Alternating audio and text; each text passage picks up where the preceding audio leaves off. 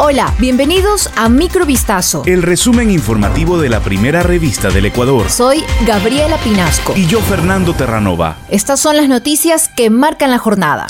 1 de febrero de 2022, luego del aluvión en Quito provocado por las lluvias más intensas registradas en dos décadas, la cifra de fallecidos ascendió a 23, mientras que los heridos son 49 y existe una alerta de que al menos hay una veintena de desaparecidos, informó este martes el alcalde Santiago Guarderas.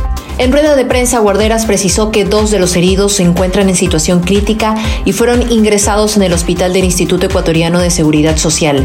Siete heridos han sido ya dados de alta, mientras que los restantes están siendo atendidos en nueve casas de salud de la ciudad. El aludo ocurrió en medio del fuerte aguacero que azotó la capital en la tarde de lunes, con un récord de precipitaciones. De acuerdo con Guarderas, la tempestad que cayó en la víspera sobre Quito fue inédita, con 75 litros por metro cuadrado, cuando se esperaban apenas 2 litros por metro cuadrado.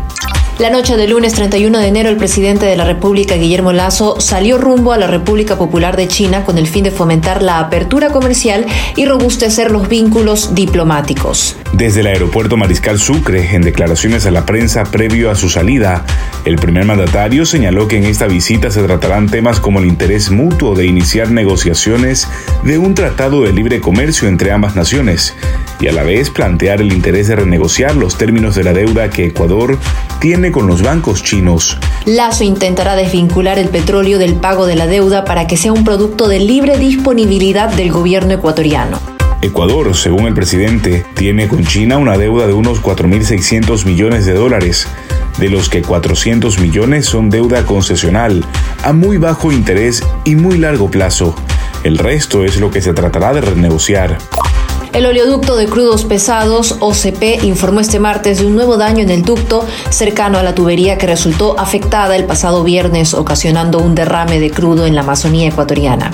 De acuerdo con un comunicado difundido por OCP, se trata de un evento menor, producido por el desprendimiento de rocas y barro, que requerirá de una intervención para volver a funcionar de manera segura. El mismo comunicado recuerda que las operaciones del oleoducto estaban suspendidas a fin de evitar un mayor daño ambiental. El presidente de la empresa indicó que es compromiso de OCP Ecuador tener los más altos estándares de operación y precautelar el cuidado del ambiente. El padre, la madrastra y la abuela del niño que fue víctima de una presunta violación y tortura en el cantón Naranjal de la provincia del Guayas irán a juicio. El juez Wilmer Tapia Cabrera acogió el pedido de fiscalía y llamó a juicio a Michael V., padre del niño, Mariana Q., madrastra, y Paula B., abuela, como presuntos autores del delito de tortura. La investigación se abrió de oficio luego de una serie de hechos registrados en septiembre pasado. Un niño de seis años habría sido violentado física y sexualmente en el hogar en el que vivía con los ahora procesados y cinco hermanastros, hijos de la pareja agresora. Desde el piso 17 de un edificio en el puerto Santa Ana de Guayaquil, un hombre se suicidó luego de lanzarse desde la ventana de uno de los departamentos este martes 1 de febrero.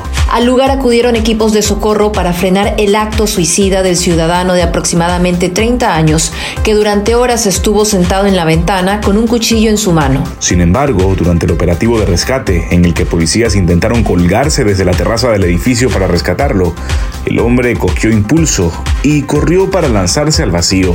Las autoridades informaron que desde horas de la madrugada, por lo menos cuatro y media de la mañana, esta persona empezó lanzando cosas por la ventana, como sillas. Tres unidades, entre ellas una ambulancia y una de rescate del Cuerpo de Bomberos de Guayaquil, llegaron a brindar asistencia con rescatistas y psicólogos. Esto fue Microvistazo. El resumen informativo de la primera revista del Ecuador. Volvemos mañana con más. Sigan pendientes a vistazo.com y a nuestras redes sociales.